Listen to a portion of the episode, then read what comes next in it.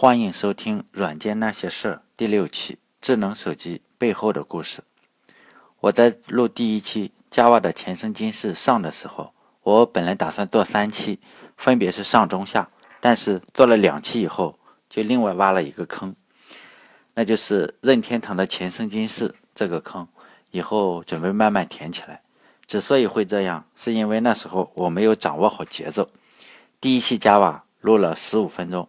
第二次录了二十分钟，等到要我要录第三期的时候，发现如果要讲清楚 Java 在安卓手机上的发展，可能需要两个小时，所以就索性再挖一个坑，讲智能手机背后的故事。挖的这些坑慢慢都会填起来的。现在讲的这个故事的大体框架我已经想好了，只是内容还没有写，准备按照这个框架写下去。但是这是我高考以后第一次高频率的写作文，写着写着写脱缰的可能也比较大。我讲的这些故事都是应该存在过的，因为好多地方都有提到。我主要是从这几个网站上看到这些故事，嗯，其中有 Apple Inside、The Next Web、Quora，还有 LinkedIn，还有各种版本的乔布斯传记等等。这个故事的框架是这样的。首先，我想讲苹果研发苹果手机的故事，然后再讲谷歌研发安卓手机的故事，最后再讲这两个曾经如期似交的好朋友后来是怎么反目成仇的故事。整个故事可能会穿插一些其他的花絮，比如说 Palm 手机、诺基亚手机以及微软的 Windows Phone 手机。另外，这不会涉及任何中国的厂商，毕竟。作为一个小小的程序员，以写软件为生，万一得罪了哪些粉丝，轻则被人骂一顿，重则小命不保。所以我先远离是非。说实在的，我很讨厌因为喜欢某种东西就和别人争论半天。不管你喜欢是一个手机，还是喜欢一个歌星，你喜欢就自己喜欢呗，别人不喜欢还不行吗？你又没有枪杆子，没有枪就不要任性。我一不是苹果黑。也不是安卓黑，我就是个程序员。这两种手机我都有好几部，写软件测试用的。我也尽量避免在写作的时候写行业的发展趋势，虽然那样看起来非常的高瞻远瞩。如果有人想看行业发展趋势的话，可以出门左转找互联网女皇，她每年都会预测很多行业趋势。我最喜欢的作家之一是约翰·戈登，他写了一本书叫。伟大的博弈，那本书讲的是华尔街的历史。我喜欢那本书的写法，既不吹也不黑，就是讲一个又一个的故事。我讲的这些故事，前面已经说过了，来自很多本书，比如说乔布斯的自传，还有一些类似于一些网站嘛，八卦网站，比如说 Apple Inside 这样的网站，里面的人物都是真实的，他们的职业生涯我是参考 LinkedIn 这个网站。这个网站最近已经被微软收购了。这里讲的故事有一些捕风捉影，我只是把我看到的所有的故事的片段拼凑成一个完整的故事讲出来，并不是我坐在这里胡编乱造的。像那个比较胡编乱造的那本书叫什么来？前面很火的《货币战争》是吧？好，下面就开始讲故事了。两千零七年一月九号。在旧金山的 Macworld 大会上，乔布斯说：“今天我们将推出三款技术性的产品。第一个是宽屏触控式的 iPod，第二个是一款革命性的手机，第三款是革命性的互联网通信设备。”随后，他又重复了以上的话，然后他问道：“你们明白了吗？这不是三台独立的设备，而是一台设备。我们把它称之为 iPhone。”然后台下就爆发出了雷鸣般的呼喊声。此时，在观众席的第五排，有几个人脸色凝重，明显带着紧张的表情。这五六个人的手中，每个人手里拿着一个酒杯，大口大口地喝着酒。他们是 iPhone 小组的核心成员，只有靠血液里流淌着酒精，才能缓解现场的紧张气氛。台上的乔布斯每演示完一个功能，台下的工程师就喝一杯酒。在压力和紧张中，他们就创造了历史。在这几个工程师里，有一个负责 iPhone 无线电通信部分的工程师，他的名字叫格里尼翁。无论手机的功能有多么复杂，最核心的功能之一就是打电话。如果不能打电话，那就不能称之为手机。格里尼翁就是负责 iPhone 如何打电话、如何连上网络。为了这场至关重要的发布会，格里尼翁耗尽了心血。在开发 iPhone 的两年时间里，他的体重增加了五十磅。在公司里，为了能够及时补充酒精，缓解疲劳，他甚至在办公室里放了一个酒柜。说起来，格里尼翁已经是苹果公司的老员工了。到两千零七年 iPhone 发布前夕，他已经为苹果公司工作了十五年。早在一九九三年，他就在苹果公司为一台夭折的项目——牛顿掌上电脑开发软件和硬件。随后，在两千年，他去了 Pixel 公司。两年之后，他开发的 Pixel 软件被安装到一台设备上，这台设备就是后来帮 Apple 东山再起的 iPod。上面提到了牛顿掌上电脑。远在1990年代，苹果需要一个低功耗的 CPU，就找到英国一家叫 Arcoin 的公司，并且投资了300万美元。后来这家公司就是名满天下的 ARM 公司。我仔细研究过科技界短短几十年的历史以后，发现了一个很有趣的现象：伟大的发明都是那一伙人发明出来的。他们完成工作以后就跳槽了，或者去开公司了，然后公司又被收购。不管怎么样，都是他们发明的。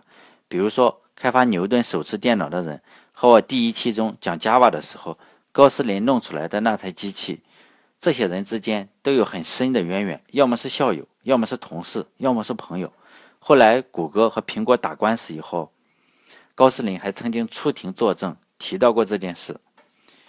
我们拿足球界来说，比如说皇马和巴萨，AC 米兰和国际米兰，在中国。这几个俱乐部之间的球迷是非常对立的，尤其在网上，两方的球迷互相的谩骂。但实际上，人家俱乐部之间根本没有那么大的深仇大恨。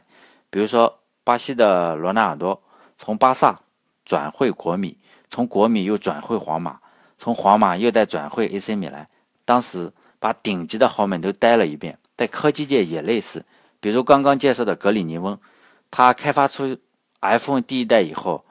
当时组里的很多员工就辞职创业了，然后好几家公司没多久就被收购了。比如说做智能家居的，后来又被 Google 收购，去了 Google 之后，说不定又去做安卓手机了。所以说，他们做完了 iPhone，做安卓。顶级的科技人员和顶级的球员一样，数来数去，好东西都是他们发明的。如果不是他们发明的，也是他们朋友发明的。所以，我们这些普通的小老百姓，实在是没没有必要为了争论到底是安卓好还是苹果好，在网上争论好几年。不管是苹果还是安卓，都是人家做的。不管在网上还是在传闻中，乔布斯的脾气都是出了名的火爆。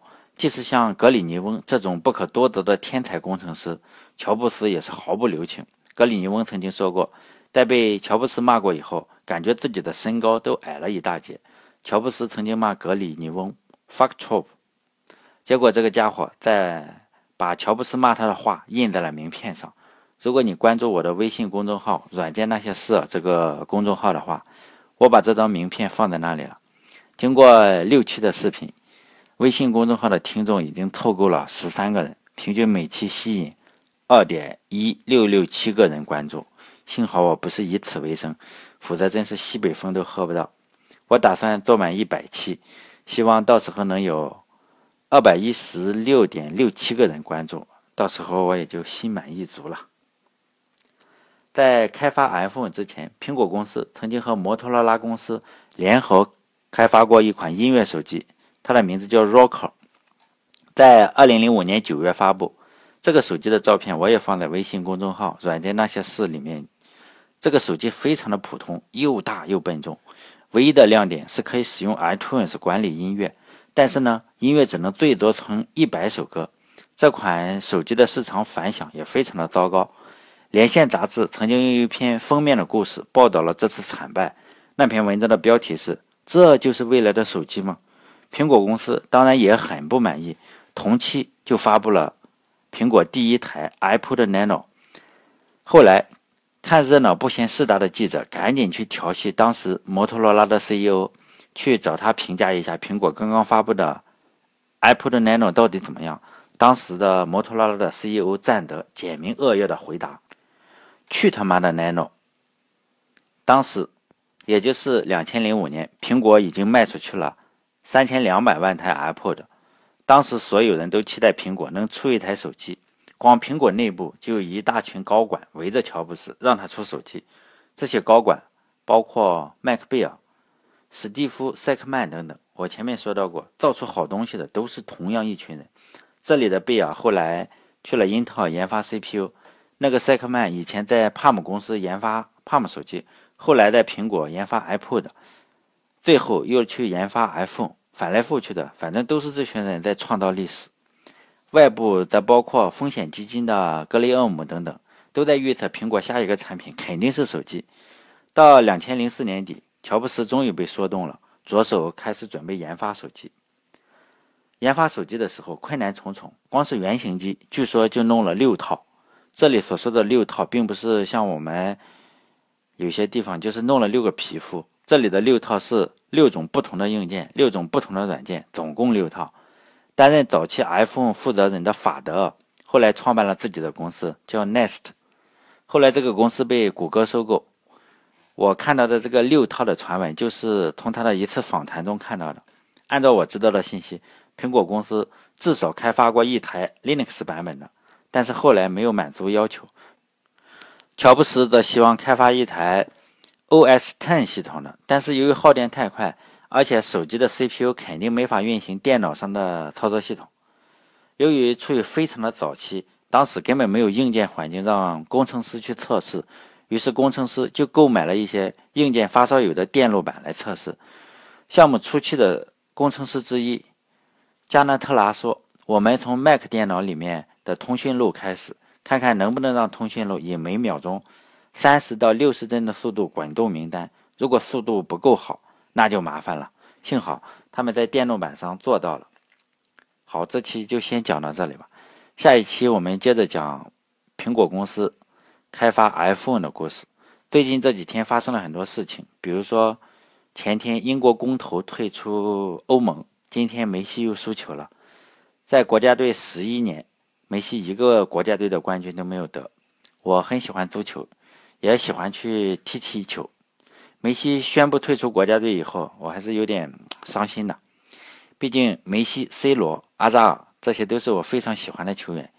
因为这个视频其实没几个人听，我打算抽空做一期足球的，留给将来的我自己去听，纪念一下我自己看球、踢球的经历。最后讲一点点小知识：英国退出欧盟引起的震动是非常大。